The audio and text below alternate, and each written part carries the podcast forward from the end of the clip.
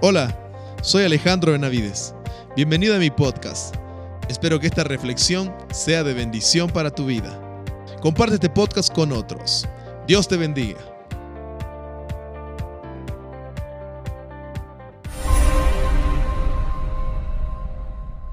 La semana pasada yo estuve hablando sobre cuando el mundo, nuestra vida se estremece y, y, cambia drásticamente, un evento nos lo cambia totalmente la vida.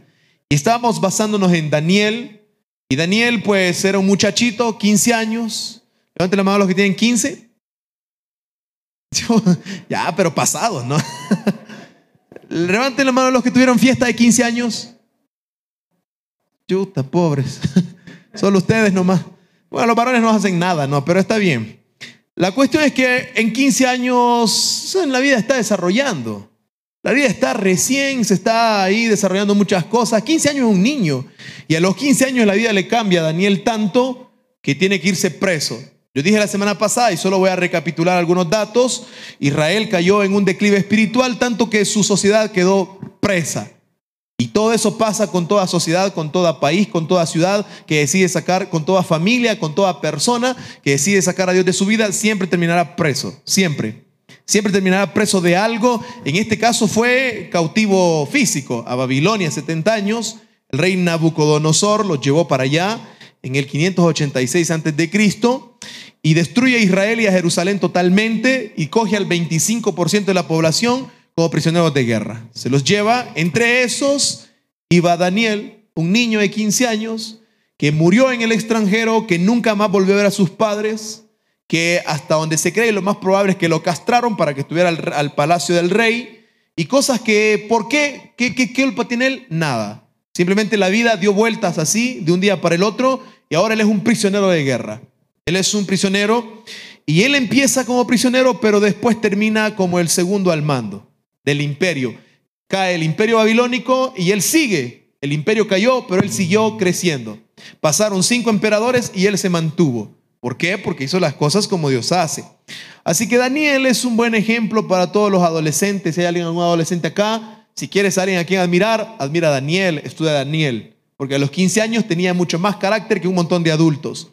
Si eres joven, pues mira a Daniel, porque a los 18 hizo unas cosas bárbaras. Y si eres adulto, mira a Daniel, porque hizo lo que hizo. Y si eres anciano, eres adulto, mayor, pues mira a Daniel, porque a los 85 años él estaba jubilado. Y dice el, el, emperador en ese momento, nuestro mundo se está derrumbando, saquen a Daniel de, la, de la jubilación, que lo necesitamos. Así que a los 85 años vuelve a la escena para terminar como el segundo al mando del imperio. Así que si quieren a un ejemplo de vida, Daniel. Para muchachitos, para grandes, para ancianos, Daniel. Todos podemos hacer algo. Los años no determinan lo que Dios pueda usarnos. Lo determina nuestra actitud y lo que nosotros decidamos hacer y cuánto nos dispongamos. Y Daniel fue promovido siempre, fue de menos a más, siempre más, más, pero fue probado. Él, no fue como todos se lo entregaron ahí en bandeja, no, había pruebas. Proverbio 17.3, si abre su Biblia, dice lo siguiente. animo a que tienen su Biblia en el celular, vamos a usarla. Vamos a usarla, no mandé los versos, así que disculpen, pero vamos a usarla. Eh, dice de Proverbios 17.3, el fuego prueba la pureza del oro y de la plata. Pero el Señor, ¿qué es lo que quiere probar en usted y en mí? El corazón. A Dios lo que más le importa de usted es su corazón. Y para probarlo tiene que traerle cosas. Dios no puede ver lo que hay en su corazón si no es a través de las pruebas. Así que un día Dios dice, vamos a ver qué hay en ti y manda una prueba y ahí sale lo que realmente somos, lo que realmente pensamos y lo que realmente defendemos o creemos. Y quiero decirles un principio que si lo aprendemos ahora nos vamos a evitar muchos problemas. Uh, antes de eso, ¿a cuánto les gusta ser bendecidos por Dios? Los demás nada, o sea, les, cae mal que los bendiga el Señor. Ok, ¿cuántos quieren ser bendecidos en lo que resta del año? Ya, pues tengo el principio para usted. Siempre, antes de cada bendición, hay una prueba. Siempre. Si Dios trae una prueba de, eh, grande, es porque Dios quiere bendecirle en grande. ¿Por qué? La prueba lo que hace es saber si usted está calificado para recibir la bendición o no. Entonces dice, no te puedo dar algo que no vas a poder manejar. Es como darle a un niño, a un chico que no sabe manejar un carro, te traigo el carro del año, mira qué hermoso carro y se va a ir a matar, porque no ha pasado la prueba de manejo, no sabe. Así que la Biblia es lo mismo. Dios dice, quiero bendecirte, pero si no estás apto para manejar lo que te voy a dar, si no pasas la prueba, pues no te lo puedo dar. Así que siempre hay eso, para ser bendecidos, para ser usados por Dios, Dios tiene que probar nuestro corazón siempre. Es una ley. Le guste o no, es una ley. Así es.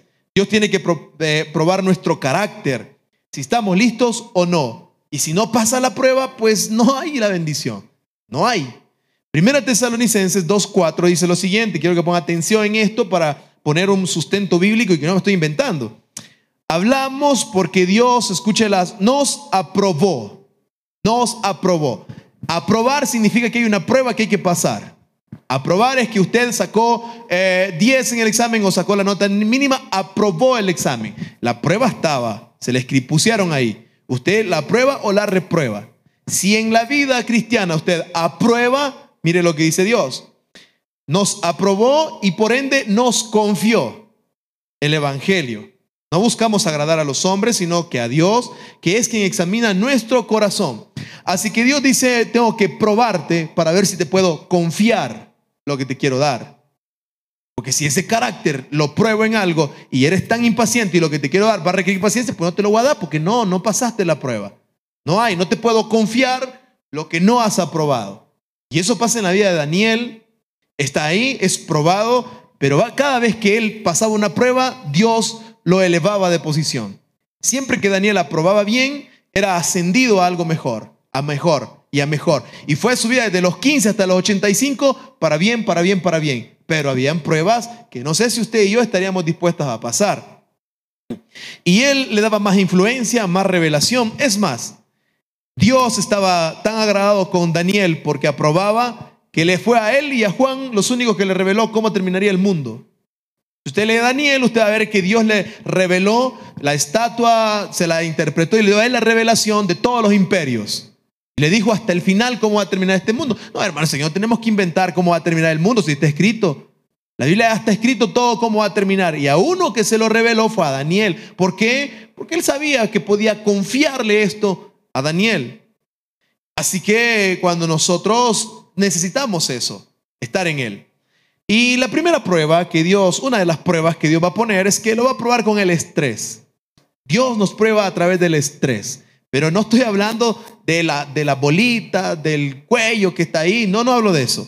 Sino hablo de la presión. Dios nos prueba con ese estrés para ver si nos bendice con éxito. Todos ustedes aquí quieren tener éxito. ¿Sí o no? El que no quiera tener éxito está en el lugar equivocado. Porque queremos tener éxito en lo que estamos haciendo. Pero Dios dice, para que darte el éxito, te voy a probar primero. Voy a ver qué tan éxito puedo darte. ¿Qué tanto éxito puedes manejar? Y para eso tengo que probar tu corazón, porque no vaya a ser que te dé un poquito y te me, y te me vas. Se te va, te va y, y desaparece y pierdes todo control. Porque hay gente con un poquito de éxito se siente que ya nadie puede tocarles. Y Dios dice, tengo que probarte. ¿Hasta dónde te puedo dar? La semana pasada yo vi, hablamos sobre la primera prueba de Daniel, que es los grandes cambios en la vida de uno cuando uno anda buscando. Se los recuerdo, va como cautivo, se lo llevan al pobre niño este y la vida le cambió, nunca más vio a los padres. Murió en el extranjero como, como eso, como un extranjero. Nunca han visto a su papá, no vio a su familia, nunca volvió a ver su ciudad, nunca murió allá. Y es una prueba cuando todo se trastorna. Y, ahora la prueba que quiero que veamos ahora en la vida de Daniel es una que todos ustedes van a enfrentar o han enfrentado o lo van a enfrentar. Todos. Y es cíclico. Estamos, si la pasamos, nos dan un tiempo tranquilo, después viene otra vez. Es una cuestión de toda la vida. Y es la presión social. A conformarte con lo que la gente dice alrededor suyo. Dios nos va a probar con eso. Si pasamos esa prueba, nos va a dar influencia social. Si Dios me da, si yo paso la prueba de la presión, me va a dar influencia ahí, me va a bendecir en esa área. Y esta es una de las pruebas que Daniel tuvo que vivir y es a no conformarse con hacer lo incorrecto, con personas de la autoridad. A Daniel lo llevan, yo se lo dije a usted, 15 años, lo tienen 3 años adoctrinándolo, lavándole el cerebro, cambiándole todo, todo Le dicen, no nos interesa tu religión, tú nada. Tú nada ahora en adelante vas a tener dioses de otro lado, vas a hacer esto y aquello. Y dice, te vamos a adoctrinar tanto que vamos a hacer que te olvides quién eres. Ahora vas a olvidar hasta que eres judío y vas a ser, vas a ser babilónico. Querían lavar el cerebro a este hombre y empezaron en un detalle por los nombres. Le cambiaron el nombre. Y eso es importante verlo. Vea eh, Daniel 1.7, dice lo siguiente. El jefe del Estado Mayor le dio nuevos nombres babilónicos. A Daniel le llamó Belsasar, a Ananías Sadrach, a Misael Mesac y a Azarías Abednego. Cualquiera podría decir, ay, pero solo son nombres, nomás es como que lo tradujeron ya. Alguien podría decir, solo lo tradujeron. Se llamaba John y ahora se llama Juan. No es así. Es algo más profundo. Daniel, los nombres de ellos en hebreo evocaban al Dios verdadero. Y los nombres que les cambiaron eran paganos. Daniel, ¿hay algún Daniel aquí? No. Bueno, Daniel significa Dios es mi juez. Y a él le pusieron Belsasar. Belsasar significa Baal me protege. O sea, le están cambiando el nombre que evocaba a Yahvé y se lo ponen otro que evoca a Baal, un falso Dios. Es decirle abiertamente, queremos que olvides tu Dios. Queremos que olvides a tu Dios. Ananías, eh, su nombre en hebreo significa Dios es misericordioso.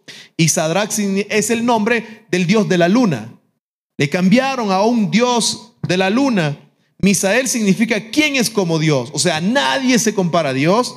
Y Mesac significa Dios es el Dios de la fertilidad. Azarías significa Dios me ha ayudado. Y Abednego significa el siervo de Nebo, que era un Dios pagano. Lo que le estaban diciendo a ellos es, no nos importa tu religión. No queremos saber nada de tus dioses. Como su gente, sus círculos. Levanten la mano los que tienen compañeros de estudios no cristianos. A nada, ahora todos estudian con cristianos. ¿Quiénes tienen compañeros de trabajo no cristianos? ¿Cuántos tienen jefes no cristianos? ¿Cuántos tienen amigos no cristianos? ¿Cuántos tienen pareja no cristiana? No, levante. Decía en el primer culto, ya se me fue el modelo. Yo decía en el primer culto que no puedo entender cómo cristianos andan sufriendo por hijos del diablo. O sea, hay, chicos cristianos que andan sufriendo por una hija del diablo cuando aquí tenemos buenas cosas también. O chicas que andan sufriendo por un hijo del diablo ahí llorando por, no, hombre, si aquí tenemos modelos bien puestos, él, él no está ocupado él. Pero ya tenemos modelos buenos. Y así, o sea, es, es cambiarle. Es esa presión de querer ser lo que no somos por complacer a gente que no teme a Dios. Esa es la presión que estaba enfrentando Daniel. ¿Qué hago? ¿Qué hace Daniel? Un niño de 15 años, cuando va a un lugar donde nada es el único cristiano. Es como decirte, eres el único cristiano en tu curso, el único cristiano en tu universidad, el único cristiano, y todos son, pero bien puestos a la locura. ¿Qué hace uno ahí? ¿Crees que puede florecer en ese ambiente o al final vas a terminar cediendo tus principios? ¿Qué, puedes hacer tú? No, es que verás, todos lo hacen. Puede ser. Pero veamos lo que hace Daniel. Daniel 1.5 dice lo siguiente. El rey les asignó raciones diarias de la comida y del vino que se servía en la mesa real. Su preparación habría de durar tres años, después de lo cual enviarían al servicio del rey. Pero Daniel se propuso no contaminarse con la comida y el vino del rey, así que le pidió al jefe de los oficiales que no le obligara a contaminarse. ¿Qué tiene de malo la comida realmente? ¿Qué tiene de malo la comida que estaba ahí de los babilónicos? Bueno, al menos tres razones que podría dar. Es que una primero es por salud. En ese tiempo pues no teníamos el avance tecnológico en medicina que tenemos ahora y comer ciertos alimentos pues era bastante peligroso para la salud. Segunda razón es una cuestión cultural. Dios les dijo a los, a los, a los judíos, ustedes van a ser diferentes en todo. Ustedes tienen que ser el ejemplo a seguir de todo el mundo y eso involucra la manera en que van a comer. Comerán esto y esto no, porque quiero demostrar al mundo a través de ustedes que hay una bendición de comer bien. Y estas normas de comida todavía están activas. ¿Alguien de ustedes ha escuchado la norma kosher? Nadie les averigua, entonces les, animo a que vayan y averigüen. Es más, hay una certificación internacional sobre normas kosher y tiene que ver con comida, de lo que sí y lo que no. Y eso es cuestión de cuidarnos. Pero usted dirá, ¿qué tiene que ver eso ahora en nuestro tiempo? La verdad es que no mucho. 1 Timoteo 4.3 dice, los falsos maestros no permiten comer ciertos alimentos que Dios ha creado para que los creyentes, conocedores de la verdad, los coman con acción de gracias. Todo lo que Dios ha creado es bueno y nada es despreciable si se recibe con acción de gracias, porque la palabra de Dios y la oración lo santifica. Esa es la razón por la cual los cristianos oramos antes de comer. Levanten la mano los que oran antes de comer. Y ya los que no levanten la mano, pero los que hacen como rezo ya. O sea, una cuestión que. Gracias, Señor, por la comida. Amén. Vamos a. Mi hijito va a orar, usted ore por la comida. Amén. Ya no lo hacemos por, de verdad por conciencia, sino por, por repetición. No, de verdad que no tenemos conciencia de decir, Señor, gracias por estos alimentos, bendígalo. Solamente cuando está en un lugar medio raro, usted ora, Señor, proteja esto. Pero de ahí no es que no es que usted ora todos los días, Señor, gracias, porque no, si está por otro lado, ahí sí, Señor, santifica y. No, pero la Biblia dice que lo que comamos, lo comamos en acción de gracia y en oración, y está bien, pero hay que orar, hay que orar. Así que lo que, lo que debemos tomar el principio acá es que usted sabe que hay cosas que no debería comer, por cuestión de salud. Si usted ve que en la lata dice que tiene unos 50 químicos que ni el nombre sabe, ¿para qué se va a comer eso? ¿Cuántos toman Coca-Cola? El elixir de la vida, ¿no? Ay, qué cosa más buena. Pero deberíamos bajarle, ¿ya? Deberíamos bajarle. Por cuestión de salud, por cuestión de salud. Es más, Jesús dijo, lo que entra en la, por la boca no los contamina. A ustedes lo que contaminan son las palabras que salen de ustedes. Así que sí, tenemos que cuidarnos en la comida porque hay que cuidarse. Si come solo fritos, pues va a morir, se le van a estallar todas las arterias. Es una cuestión de salud. La tercera cosa que yo puedo ver que por qué dice él no voy a comer es porque es un ataque espiritual a la identidad de Daniel. O sea, lo están atacando directamente, lo que le están diciendo, mira, queremos reprogramarte todo, todo. Queremos que, que seas en todo, que olvides tus raíces. Y esa presión, tarde o temprano, usted la va a pasar. Usted va a entrar tarde o temprano en una presión social donde le van a decir, ay, pero ¿para qué? Pues ahí el domingo te arrepientes. Al final, una no es ninguna. ya. Usted va a estar en un, va a ser cuestión de tiempo para que lo presionen a que haga algo que va en contra de los principios de Dios. Eso solo es cuestión de tiempo. A todos, a todos. A todos nos van a poner una presión de decir, de en la que tengo que decidir qué hago. O honro a Dios a pesar de las consecuencias o me adapto.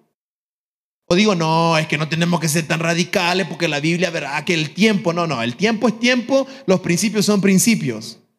Y quiero ver, la primera, esta prueba de Daniel demuestra cuatro cualidades en su vida de Daniel que deberíamos nosotros tener, tener en nosotros, cualidades para poder afrontar esas presiones. Si no tenemos estas cualidades, vamos a ceder. Si usted no tiene estas cualidades en su vida, si no las desarrolla, usted va a ser de esos que, como dice la misma Biblia, como viento, como el viento nos lleva. Y si uno dice sí, nos adaptamos y vamos por ahí, tanto que perdemos nuestra identidad. Primera cosa es la integridad. ¿Por qué digo que Daniel era íntegro? Porque nunca olvidó quién era. Él dijo, mira, tú puedes cambiarme el nombre, cámbiamelo. Puedes cambiarme la vestimenta, cámbiamelo. Me cambias las clases, cámbiamelas. ¿Me quieres adoctrinar? Pues dime todo lo que quieras, pero no vas a cambiar mi corazón. Mi corazón no lo puedes cambiar. Puedes decirme que vengo del mono, puedes decirme que, que, soy progres, puedes decirme lo que quieras, di todo lo que, enseña lo que quieras, párate ahí, dime lo que quieras, pero no vas a cambiar mi corazón. Porque mi corazón le pertenece a Dios y sus principios están dentro de mí. Dice, no vas a cambiar lo que yo pienso. Dime lo que quieras, cámbiame lo que quieras, llámame lo que quieras, pero no vas a cambiar mi corazón. Y Daniel 1.8 dice, Daniel se propuso no contaminarse. Romanos 12.2 nos dice para usted y para mí, pongámosle atención a esto porque lo va a tener que practicar en la semana. No imiten las costumbres ni las conductas de este mundo, más bien dejen que Dios los transforme en personas nuevas al cambiarles la manera de pensar entonces aprenderán a conocer la voluntad de Dios para ustedes. El texto dice, puedes conformarte y adaptarte o puedes mantenerte como eres, único aunque duela. Y la Biblia dice que si hacemos eso, Dios nos revela su voluntad. Hay un montón de cristianos que dicen, es que yo no sé lo que Dios quiere para mi vida. Por supuesto que Dios no le va a decir nada. Porque la Biblia dice aquí claramente de que Dios dice, Él nos revela para conocer. Entonces aprenderán a conocer la voluntad de Dios para ustedes, para su vida, para su familia. ¿Por qué no la sabe? Porque usted se anda adaptando, adaptando a las conductas y las costumbres de esta gente que no tiene a Dios. Por miedo a perderlos, por miedo a que me van a ver mal, por miedo a que ya no me van a invitar, me adapto y acepto sus costumbres, acepto sus conductas. Y Dios dice, lo siento, no te puedo revelar nada. Yo no puedo revelarle nada de mi voluntad a alguien que no está dispuesto a mantenerse en sus principios. Esa es la razón por la cual muchos cristianos dicen, es que no sé lo que Dios quiere. Bueno, revise sus costumbres y revise sus conductas si están alineadas a Dios o no. Quiere que Dios le revele, cambie esas conductas. Si no, seguirá siendo ahí y yendo en la vida por ahí, por ahí. Y Dios dice, puedes adaptarte a ellos o mantente único. Es una cuestión de decisión. Segunda cosa, primera dije integridad. Segunda cosa es la disciplina. Dice, él controló su ego y su apetito. Daniel 1.8, en la segunda parte, dice, Daniel le pidió permiso al jefe del Estado Mayor para no comer esos alimentos inaceptables. ¿A cuántos han comido alguna vez en un buffet? de la mano, ya, los que han ¿Verdad que hasta de mala gana se come ahí? ¿Se han pasado por ¿Ha visto usted que la gente ya, como el, primer día come bien, pero como al tercer día ya come hasta de mala gana y como y solo coge y pone y pone y pone? Pero a la vista es hermoso todo lo que está ahí. Ahora imagínense cómo era la mesa del hombre más poderoso del mundo. ¿Qué cree que había en esa mesa? Sabía todo, eran manjares, eran cosas buenas, era todo visiblemente apetecible, era rico lo que estaba ahí. Y Daniel dice, mira, jefe, no me dejes ya, permíteme no comer eso. ¿Cómo es posible que un niño de 15 años tenga valor de decir eso? ¿Cómo es posible que un muchachito a esa hora, que lo acaban de sacar de, su casa, que nunca más va a volver a sus padres, donde ya no hay autoridad sobre su vida porque los papás ya no están para que lo obliguen a nada, ya está solo por allá, está con el hombre más poderoso del mundo y el hombre poderoso del mundo le dice, mira, ven, vas a ser parte de mi círculo íntimo, vas a tener poder, vas a tener influencia, vas a ser reconocido, solamente come lo que te doy. Haz esto. ¿Quién de nosotros podría decir, no, no, no, no quiero? Es como cuando nos vienen y nos presionan y dicen, oye, mira, te voy a ofrecer un puesto, ¿ya? Pero solo tienes que hacer esto. Te voy a, ven, ven que te voy a poner en esta posición, pero solo tienes que hacer esto, ¿ya? No, no, no, no es mayor cosa, solo haz esto. Y usted sabe que choca contra sus principios. O alguien aparece ahí diciéndole, oye, vamos a, empecemos este negocio, pero verás que vamos a hacer así, vamos a tener este tipo de cosas. Y usted dice, ay, pero es que hay plata detrás de eso y la necesito. Y te puedo decir, yo no sé, pero Daniel le dice, mira, está todo rico, de verdad que se ve bueno, pero eso, el hecho de que yo pueda hacerlo, no significa que tengo que hacerlo. Y yo no sé si usted ha visto en nuestros, a ustedes que tienen sus artistas, su gente de que admiran, ¿qué pasa con la gran mayoría cuando el éxito les llega muy temprana edad? ¿Se recuerdan del, del niño de mi pobre angelito? ¿Alguien vio la película Mi propio angelito? Levanten la mano ustedes, eh, como que no, eh, aquí se vienen a hacer los que no. Y, y sí. ¿Vio cómo terminó este Macul, Maculkin? Creo que es Al Macali, no me acuerdo el apellido. Mal. No voy a preguntar cuántos escuchan, pero bueno, ¿cuántos saben de Miley Cyrus? Nada, solo de Annette Moreno, ¿saben aquí? Esos eran Romero y ah, mentiroso. También mal. Lindsay Lohan y todos ellos. Hecho pedazo y son nuestros referentes, ¿no? ¿Por qué? Porque son niños. Y a este le llega a los 15 años y él dice, ¿qué carácter de este tipo para decirle, no, no voy a comer? No voy a comer. Romanos 6:13 dice, no dejen, escuche esto por favor y, y aplíquelo. No dejen que ninguna parte de su cuerpo, ninguna parte de su cuerpo, no solo la mente, no solo el corazón, no, sus manos, sus dedos, sus pies. No dejen que ninguna parte de su cuerpo se convierta en un instrumento del mal para servir al pecado. En cambio, entréguense completamente a Dios. Así que usen todo su cuerpo como un instrumento para hacer lo que es correcto para la gloria de Dios. Esa fue la decisión que Daniel tomó. Dijo, voy a usar mi cuerpo para honrar a Dios. Y si comer eso no va a traer honra a Dios en este momento, pues no lo hago. Si ir a ese lugar no va a traer honra a Dios, pues obligue a sus pies a ir a otro lado. Eso está diciendo la Biblia. Tercera cosa que tenía este hombre, y dije integridad, tenía, tiene valor, tiene disciplina, está dispuesto a permanecer firme. Imagínense cómo es pedirle al hombre más poderoso del mundo, no, no quiero comer tu comida, no quiero comer esto. necesita valor, decir, no haré y ya. Ahora, ellos fueron muchos judíos, cree que eran los únicos, cree que los otros judíos no comían, todos comían, todos. Todos lo veían como privilegio estar comiendo a la, mesa del rey. Todos, siempre hay gente que quiere estar al lado del que tiene la autoridad del momento. Siempre hay gente que quiere estar ahí y con tal de estar agradando al que tiene autoridad, se permiten hacer un montón de cosas para adular. Eso pasa en la política todo el tiempo. Eso pasa en los lugares de trabajo. Siempre la gente, muy poca gente a veces es sincera con, las, con sus personas de autoridad. La gran mayoría a veces está ahí solo porque quiere lograr algo. Cuando ya no están, desaparecen. Y estos hombres, la gente, por supuesto que comía. Pero en medio de todos ellos hay cuatro y hay uno que dice, mira rey, no, no va a comer. Hay que tener valor para decir no. Necesita valor, hermanos, para decirle no cuando la gente viene a decir que hagamos algo incorrecto. Cuando la presión social está, se necesita valor para decirle no. Se necesita valor para decir no voy a ir.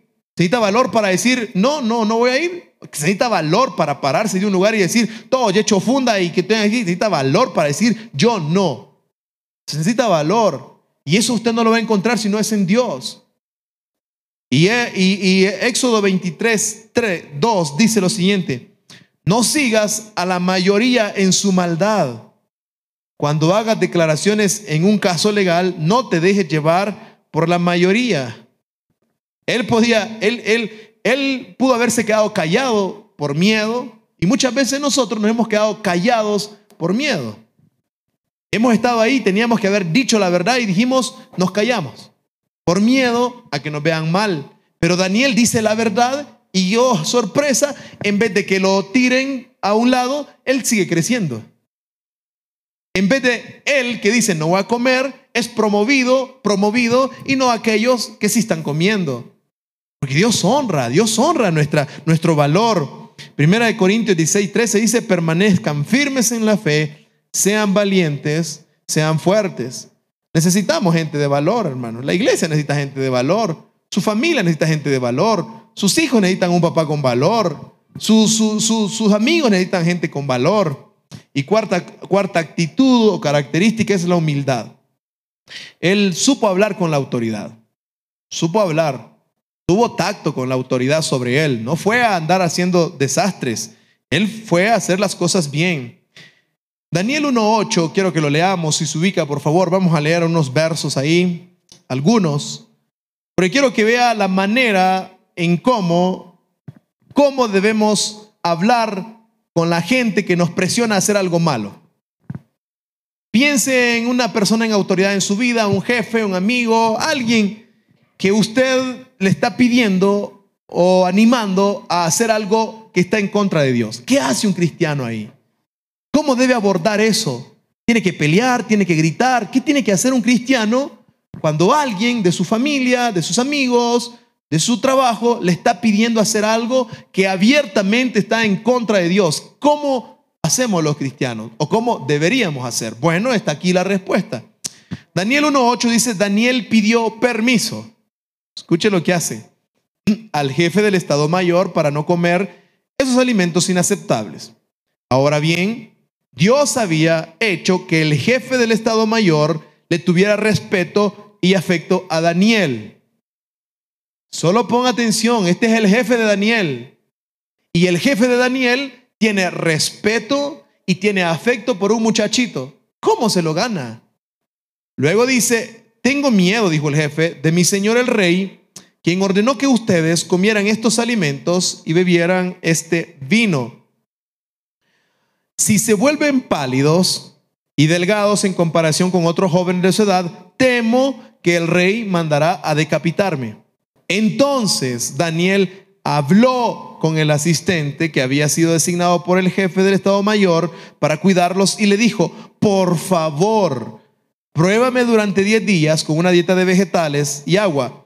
Al cumplir los 10 días, compara nuestro aspecto con los otros jóvenes, luego decide de acuerdo con lo que veas. El asistente aceptó la sugerencia y lo hicieron así. Verso 18. Cuando se cumplió el periodo de instrucción ordenado por el rey, el jefe del Estado Mayor llevó a todos los jóvenes ante el rey Nabucodonosor. El rey habló de, con ellos y ninguno le causó mejor impresión que Daniel, Ananías, Misael y Azarías, de modo que entraron al servicio real. Tres años comiendo frutas, verduras y agua. ¿Y cómo es posible que la gracia esté sobre ellos, que todos los que quisieron complacer al imperio no fueron elegidos? Pero sí estos tres, cuatro. Ahora, con esto, ¿qué quiero decir? Primera cosa, si tenemos 15 años y 3 de instrucción, ¿a qué edad fue ante el rey? 18 hermanos, 18, 15, 16, 17, 18. A los 18. Y a los 18 años él ya se ha ganado el respeto del jefe. Bueno, antes de eso. Y a los 18 años él tiene el primer ascenso en su vida. El primero. Ha estado ahí, allá siendo instruido, y a la primera entrevista que tiene con el dueño, con el imperio, con el, o el emperador, le dice, wow, qué cosa más buena hablar con ustedes. Vénganse que son mis íntimos. ¿Cómo lo logra? ¿Cómo logró eso? En medio de todo este desastre, ¿cómo logra usted que cuando vaya a hablar con su jefe diga, wow, qué bestia hablar con este tipo? Tú eres el que va a ascender. ¿Cómo logra un cristiano que cuando va a una entrevista de trabajo digan, wow, qué bestia, no, nadie me ha impactado. Tu currículum no es el mejor, pero nadie me ha impactado como tú. ¿Cómo logra un cristiano eso, un estudiante? ¿Cómo lo logra? Bueno, veamos aquí cómo debemos hacerlo, cómo deberíamos hablar con la autoridad cuando me pide algo que está mal. ¿Cómo abordo eso? ¿Cómo lo hago? Primera cosa, si quiere anotarla, le animo porque debería desarrollarlo. Primero es que usted debe desarrollar una reputación de ser responsable. El jefe del Estado dice que tenía respeto a Daniel, o sea, un viejo respetando a un niño. ¿Cómo se gana el respeto un muchachito de un jefe. ¿Cómo se lo gana? Eso no se gana, hermano, siendo vago. Nadie se gana el respeto de un jefe siendo un empleado vago. Y aquí tengo que decir la verdad. ¿Y cómo es? ¿Por qué es que los cristianos a veces nunca ascienden? ¿O nunca tienen una mejor oferta laboral? ¿O por qué algunos cristianos, y tengo que ser muy cuidadoso con lo que digo, algunos, no siempre, algunos no suben? siendo cristiano y teniendo a Dios de lado. Porque algunos cristianos no prosperan con sus negocios, solo están sobreviviendo. Dice la Biblia, Proverbios 22, 29. Vean lo que dice la Biblia, no lo que digo yo. Dice la Biblia, el que hace bien su trabajo estará al servicio de quienes? De reyes y no de gente insignificante. Escuche, escuche, se lo vuelvo a leer y métaselo en su cabeza. El que hace bien su trabajo estará al servicio de reyes y no de gente insignificante. Hermanos, ningún vago va a ser ascendido. Así sea cristiano y venga a la iglesia todos los domingos. Ningún, ningún mediocre, eh, mediocre en su trabajo va a ascender aunque esté orando. No confundamos la piedad con la responsabilidad. Y uno tiene que desarrollar una reputación de ser responsable para tener autoridad para ir a hablar con ese jefe cuando uno está siendo provocado a hacer algo malo. Ningún estudiante mediocre va a ser bien visto ni tomado en serio por su maestro. Ninguno. Así sea cristiano y esté aquí. Daniel ha desarrollado una, una reputación de responsable, tanto que el jefe dice, que bestia, este tipo lo respeto. ¿Cómo se gana el respeto a un trabajador? Pues trabajando. Los cristianos, usted y yo, deberíamos tener la mejor reputación laboral. Que la gente diga, es cristiano, no, tráemelo primero. Y no al revés, es cristiano, ay no, como que no quiero con ese. Ese hermanito como que no. Deberíamos ser los que digan, que bestia, no, ¿quién, ahí tenemos algún cristiano, sí, a él dale las llaves, a él. Porque es responsable y es honesto. Ah, no puedo ir a hacer la caja. No, dale la plata a él, al que es cristiano. Qué lindo sería que todos nosotros tengamos esa reputación y no que digan, chuta, los cristianos. Uy, no, no, no. No te consigues problemas, te consigues. Y eso se gana. Ningún, ningún irresponsable va a tener el respeto de su autoridad. Ninguno. Ninguno, hermanos. Aquí muchos de ustedes son jefes en sus trabajos y usted va a respetar al responsable. Usted va a trabajar con el que trabaja. No, si con ese que se la pasa holgazaneando, ¿usted qué quiere? ¿Votarlo? Vótelo. Y usted dirá, ay, ¿cómo habla? Como no es él. No, hermano, si me votaron también por holgazán. Me votaron varias veces por eso y está bien. Ahora, le pregunto a usted, la Biblia dice, el que hace bien su trabajo estará al servicio de reyes y no de gente insignificante. Quizás en su empresa nunca lo van a ver, pero trabaje bien que Dios abrirá la puerta para que sirva alguien mejor en otro lado. Pero Daniel es un hombre responsable, Daniel es un hombre confiable, y si él iba y decía, mira, no quiero porque solo soy cristiano, le iba a decir, no, ¿qué estás hablando? Aquí no vengas con tu tontera de religión. La religión se hace fuerte cuando la defiendo con mis acciones. Usted, empleado, trabaje bien. Si le han contratado para ocho horas, ¿cuántas ocho horas, cuántas horas tiene que trabajar? Por lo menos ocho, pues. No, pues, pues si ya le dicen, oye, hoy, si ya es todo el tiempo, pues vaya, demándelo, no, porque si es un jefe que está explotando, demándelo porque, para que aprenda a pagar lo que debe pagar. Pero si de repente en eso, en eso le dicen, oye, puedes ayudarnos ahora, y usted no es disponible, pues lo van a cambiar. Lo van a cambiar.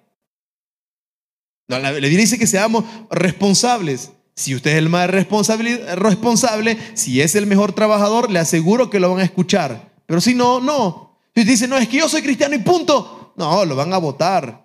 El respeto se gana con trabajo, hermanos, trabajando.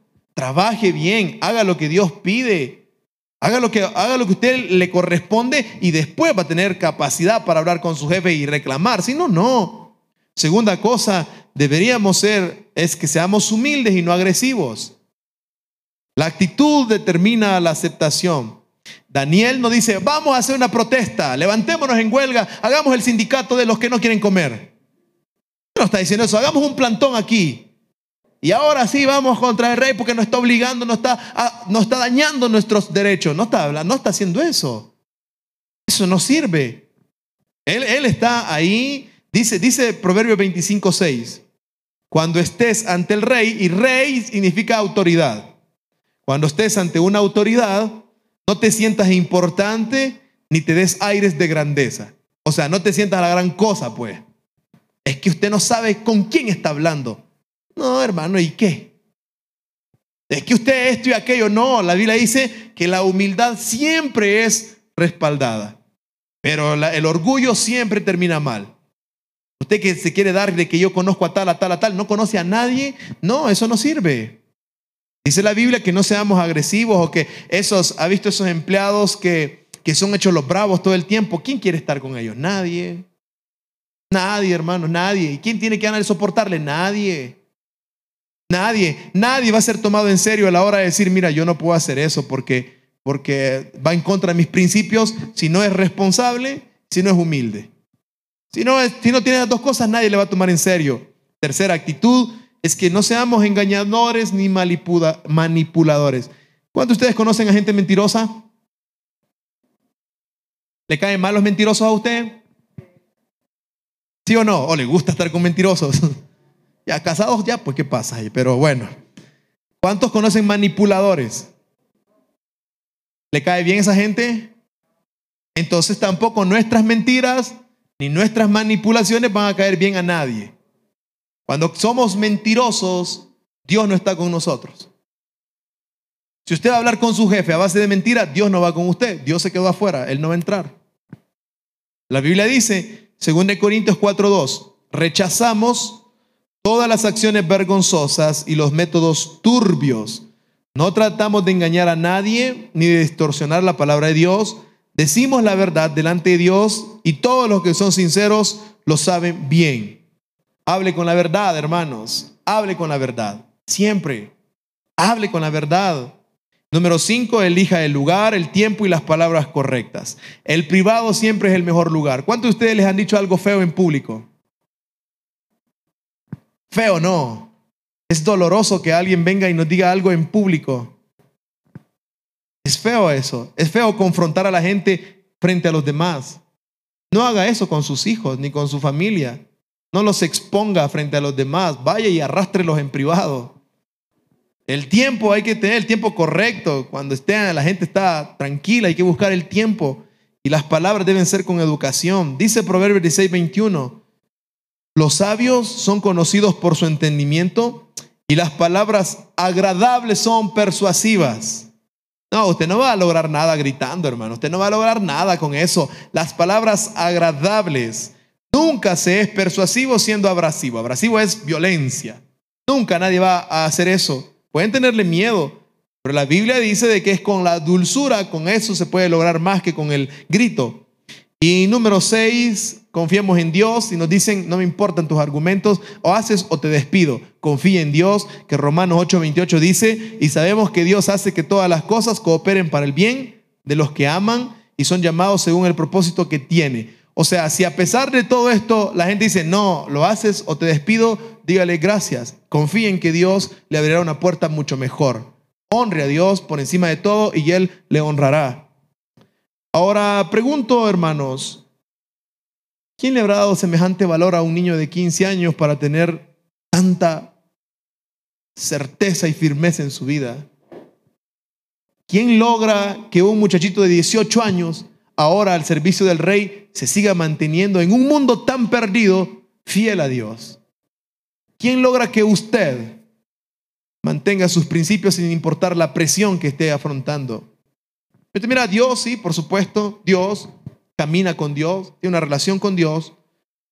Y cuando tengamos una prueba moral, recuerde que Dios está conmigo, el Espíritu Santo está conmigo, tengo las promesas de Dios y hay una iglesia donde puedo estar para animarme.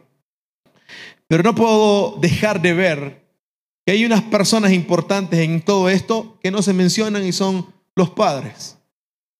Hasta los 15 años todo muchacho siempre vive con los padres, por lo menos la gran mayoría.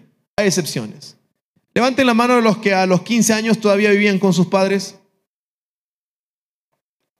Levanten la mano los que por situaciones ya eran 15 años, usted ya no vivía con sus papás. Bueno, tenemos por ahí unos casos.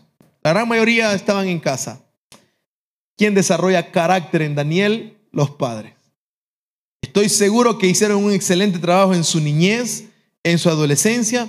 No sabemos nada de ellos, pero vemos a un muchachito de 15 años que tiene los pantalones bien puestos para decir no, mucho más que un montón de adultos que nosotros. Mucho más que muchos de nosotros que no podemos decir no. Que vamos por la vida adaptándonos a un montón de gente y nos hemos adaptado tanto que ya no sabemos ni quiénes somos. Porque unos dicen esto, nos adaptamos, los otros dicen esto, nos adaptamos. Y hemos perdido nuestra esencia de nosotros mismos sin darnos cuenta que siempre lo auténtico es más atractivo que lo imitado, siempre.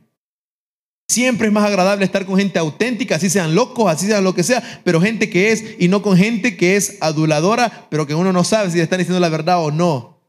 Siempre la autenticidad es atractiva, siempre, métaselo en su cabeza, soltero, soltera, siempre la gente única, la gente eh, real es atractiva, más que aquellos que los que fingen ser y después sacan la verdadera realidad. Y estos les tuvieron que enseñar carácter y ellos fueron los papás los que le enseñaron no cedas ante la presión. Le pregunto a ustedes, levanten la mano los que tienen hijos dentro de casa. ¿Está usted desarrollando carácter en ellos? ¿Será que su hijo, si le ofrecen plata fácil, así de la nada, ¿será que su hijo va a decir, no lo voy a hacer? ¿O será que su hijo va a decir, ya pues? ¿Qué será de su hijo? Hablemos de sus hijos. Si vienen con una propuesta media rara, ¿será que sus hijos van a decir, no, porque amo a Dios? ¿O van a ser de aquellos que dicen, ya pues, a escondidas? ¿De qué lado estarán sus hijos? Y eso es una evaluación para usted y para mí como papá. Porque somos nosotros los padres los que desarrollamos eso. Discúlpeme, pero la iglesia no es la que enseña principios bíblicos a sus hijos. Nosotros solo reforzamos lo que se supone que usted hizo en casa. Y si usted entre semana nunca le habló de Dios a sus hijos, pues no espere que sean Daniel. No espere que sean Daniel y no espere que vayan como este de más y más y más. No, porque los papás fueron los que estaban ahí, porque ellos sabían que la ley decía, y estas palabras las repetirás a tus hijos y a los hijos de tus hijos cuando estés en el camino, cuando estés en la casa, las escribirás en las paredes, cuando vayas de viaje, siempre les tienes que hablar de Dios. Y estoy seguro que estos sí lo hicieron con Daniel, para que a los 15 años, sin padres, sin, sin nadie que los obligue, él diga, me mantengo fiel a mi Señor. ¿Dónde aprendió eso? En casa. Pero si lo ven a usted y a mí, nuestros hijos, que decimos una cosa y no somos nada fieles a nuestros principios, si usted le enseña a sus hijos que Dios es muy fácil de cambiarlo por cualquier cosa, si usted le enseña a sus hijos que Dios es adaptable a la circunstancia, eso van a replicar en su vida adulta. Eso mismo. Si usted se adapta a este mundo y le enseña, no, todo es relativo, y ahora tú, sí, bueno, es que verás que en el nombre de la, de la, de la, de la tolerancia nos toca, pues, y está bien. Si usted no le enseña a sus hijos a ser definidos, no espere que sean en la adultez así. Si usted no le enseña a sus muchachos, a sus hijos, a orar en casa, nadie les va a enseñar, nadie. ¿Y quién es responsable de eso? Yo, no usted, hermano. En mi caso, con mis dos hijos, no es la maestra de escuela dominical, ella no es la responsable, soy yo, Alejandro Benavide. Yo soy para desarrollar eso en mi casa. Por eso en mi casa se ora antes de comer, por eso en mi casa un día ora mi hija, el otro ora el otro, por eso en mi casa antes de dormirse, uno en, la, en su cama y el otro en su cama, porque duermen separados, voy yo a orar con ellos. Yo soy el que oro. Bueno, a veces ora mi esposa, pero la gran mayoría soy yo. Yo voy, oro con mi hija y le digo, oremos en esa oración. Ella ora porque ya está grande. Con mi hijo, no. Con mi hijo yo oro con él y como decía en el primer servicio, ¿qué es lo que oro con él? Doy gracias porque le dio vida, que duerma completo y que no se orine. Eso oro. Eso oro y le digo, mijito, vamos a orar y ya son las oraciones de la noche con él. Pero ¿quién tiene que enseñar eso? Yo. Yo. Yo soy el encargado de eso, hermanos. Usted es el encargado con los suyos. Levante la mano los abuelos que están acá. Pues también tiene responsabilidad. La Biblia dice, y esto le enseñarás a los hijos y de tus hijos. Si no ven a inventar que usted ya no, sí tiene. Hermanos, tenemos que influenciar a nuestra, esa generación.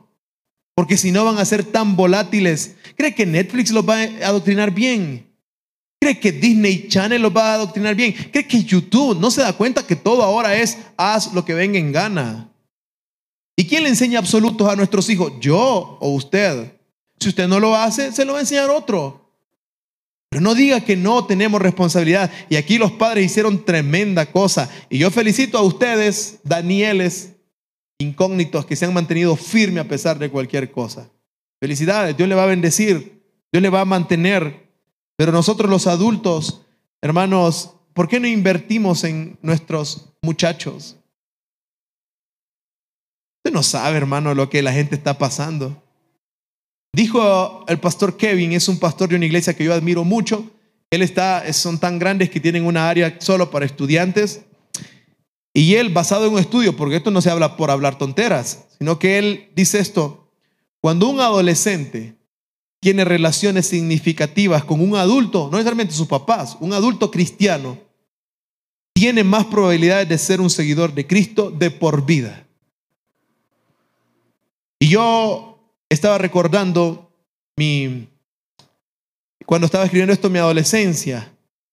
Yo conocí a mi primer amigo, a mi primer mejor amigo, como uno los llama, cuando yo estaba como en quinto grado de básica. En El Salvador es diferente el proceso. Es lo mismo, pero en años diferentes. Eso, eso significa que tenía unos 12 años, 13 por ahí, si no estoy mal. Yo conocí a él, al que está ahí, al chico, a. Lo conocí y nos hicimos muy, muy, muy buenos amigos. Y yo pasaba en su casa.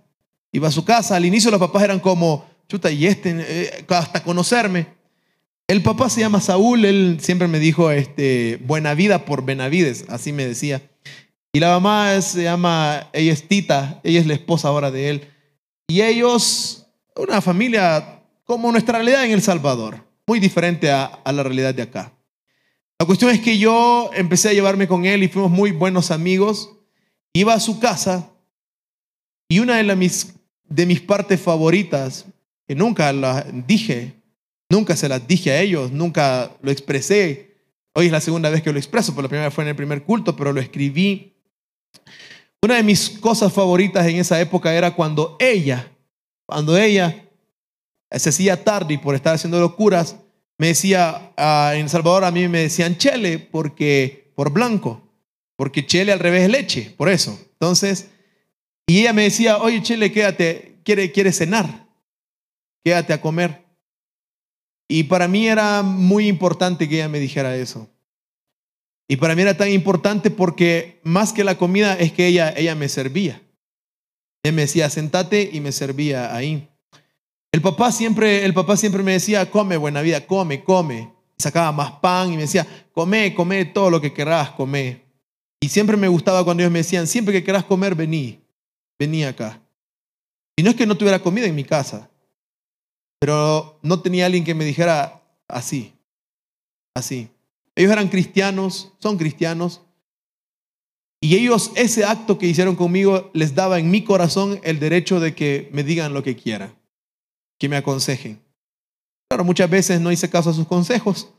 Otra vez ellos se fueron de viaje, nos quedamos solo con él y otros amigos y hicimos la casa como bar, borrachera, pero el punto es que esos dos señores fueron de mucha influencia para mí. En ese momento, yo, yo muy, muy agradecido porque uno no sabe lo que ellos pueden hacer. Y les digo a ustedes que están grandes ya, y si su cariño hiciera la diferencia entre un muchachito. Y si solo usted con interesarse por un muchachito de nuestra iglesia le cambiara la vida y desarrollara carácter en ellos. No tiene idea lo que a mí me dolió cuando el pastor, el único pastor que he considerado en mi vida, al único que consideré, porque ahí nadie, al único que consideré, y cuando le dijeron a él sus autoridades, le dijeron, tienes que sacarlo. Y él me dijo, ñaño, no, no es ñaño, sino otra cosa decimos allá. Me dijo, mira, yo sí, yo sabes que te quiero, pero, pero yo tengo que respetar a esta gente y ya no puedes venir. No tiene idea cuánto me dolió que un adulto a quien yo pensé que podía defenderme me dijera eso. Y ahora nosotros, ustedes adultos que están acá, y si pudieran hacer la diferencia en un muchachito de esta iglesia. Pero es que usted está muy ocupado para eso, ¿no? Usted no sabe, hermanos, cuántas veces me he sentado. Yo casi no atiendo a chicos porque para eso está Abel. Pero la semana, una semana de estas, estaba hablando con una persona, un muchacho, un joven, una persona joven, y me dijo algo que no se lo voy a decir nunca a nadie. Nadie se lo voy a decir porque, porque esas cosas no puedo revelarlas. Pero eran cosas tan básicas, pero que cuando me dijo eso que pasaba en su casa, para mí fue como se me partió el alma ya. Se me partió el corazón porque yo tengo una niña. Yo digo, ¿cómo, ¿cómo es posible que nuestros muchachos estén pasando por todo eso en sus casas? Y a veces lo único que necesitan es que un adulto, un adulto, cualquiera, cualquiera, se importe por ellos. Y venga y les diga, oye, tú vales, que les dé un abrazo. Usted no sabe cuántos de nuestros chicos no, no tienen eso. Y ese es el sueño de la iglesia, que ustedes como adultos que ya fueron golpeados, que ya fueron lastimados, ¿por qué no pueden venir un sábado y simplemente estar con ellos? ¿Por qué no puede invitar a uno de ellos a comer y decirle, oye, vamos? Y al inicio sé que todos son monosílabos, pero es porque en su casa sí son, tuvieron que aprender a ser así porque nadie les importa más allá. Y usted no sabe lo que ellos cargan y quizás tenemos en nuestras manos a esos Daniel que podríamos desarrollar para que luego estén mejor. Y, esta semana, no es mi trabajo, yo atendí a un chico, le he dado seguimiento durante ya, ya voy para más de tres meses que le veo cada, ahora le estoy viendo cada 15 días a este muchacho. No, no quise, la verdad es que yo lo iba a trasladar, pero por ganarme a la familia para Cristo, acepté. Y lo empecé a ver y descubrí cosas tan horrorosas. No es mi trabajo hacer algo más. Yo solo le veo acá, escuchamos, hablamos, está mejorando. Ahora ya viene el grupo de jóvenes, su familia viene acá. Pero no es mi trabajo. Pero le dije, mientras escribí esto, lo vi y le digo, mira, tu papá, ¿Se cumplió lo de la bicicleta?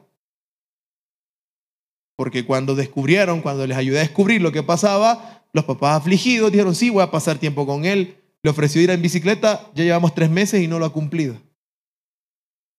Y digo, ¿y qué pasó? ¿Hizo? No, no, dijo, no quiso. nunca más hizo. Yo dije, qué vaina y qué hago ahora si este necesita una figura masculina en su vida, necesita, si no lo va a perder. Y entonces le digo, ¿y qué, ¿y qué haces de hobby? Tiene, no, yo, yo tengo patines, dice, pero no nos encontramos, pero ya no patino. Y le digo, no es mi trabajo, no es mi trabajo ese, ese no es mi trabajo. Y le digo, ok, la próxima semana vamos a patinar juntos. Porque yo tengo patines y puedo. Entonces le dije, la próxima semana, esto es lo que hablé la semana pasada, la próxima semana voy a salir con él a patinar. Así que usted ve patinar, va a decir, ay, sí, para eso le pagamos a ese holgazán. No, es que necesitan tiempo los chicos. Y no sé por qué, pero estoy seguro que si invierto en él puedo salvarle la vida. Hermanos, ustedes que son adultos, ¿por qué no se da tiempo para invertir en ellos? ¿O no le hubiera gustado a usted que alguien se diera tiempo para usted? ¿Por qué no lo hacemos ahora? no podemos, usted puede vivir en ya, es que me dejó, me dejó ya, pues. Pero ahora dé a alguien y a lo mejor estamos haciendo algo bueno para ellos. Gracias por haber escuchado el podcast de hoy. Te recuerdo que a lo largo de la semana podrás encontrar nuevo material en este perfil. Soy Ale Benavides y ha sido un placer para mí haber estado contigo. Recuerda que si no tienes a un lugar donde pertenecer, desde ya te decimos bienvenido a Diver City.